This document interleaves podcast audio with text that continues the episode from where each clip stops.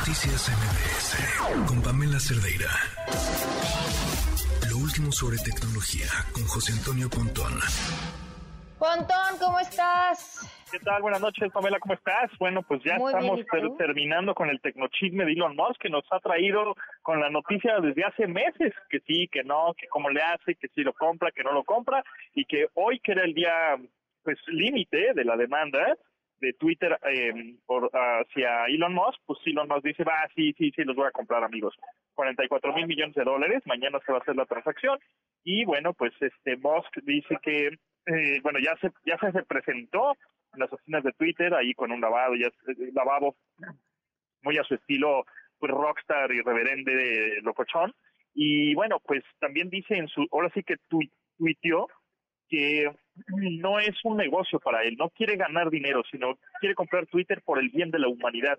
Y también dijo que planea reducir las restricciones de contenido y que revertirá las prohibiciones permanentes de cuentas previamente eliminadas de esta de Twitter por violar ahí repentinamente sus reglas, incluido el expresidente Trump. Entonces, a ver de qué se trata eso. También dice que va a haber mucha libertad de expresión, que ahí es una carta abierta para los anunciantes, que son muy importantes, este, ahora los, digo, para que se tranquilicen los anunciantes, que es más, subieron un poquito ya las acciones de, Twitter otra vez. Entonces, pues, se va a poner, se va a poner sabroso esto para el 2023. Yo creo que los cambios no van a ser tan eh, prontos, es decir, tan rápidos de un día a otro, los cambios que va a hacer Musk, pero seguramente para todo 2023 seguramente sí. Y ya como lo habíamos comentado, pues Musk pretende este convertirlo en una super aplicación, ¿no? En una super app en donde puedan hacer también transacciones de dinero. Entonces, bueno, pues ahora sí ya Elon, el magnate, el, el millonario del mundo, pues dijo, va, los compro por lo bien, por el bien de la humanidad y no tanto por negocio. Tranquilizó un poco a los anunciantes. Igual en, una de, en una de esas regresa a- al expresidente Trump.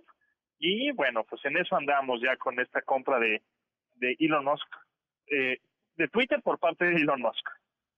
Perfecto, Pontón. Oye, pues que te sigan escuchando en esta misma frecuencia en punto de las 12 del día para enterarse más de temas tecnológicos.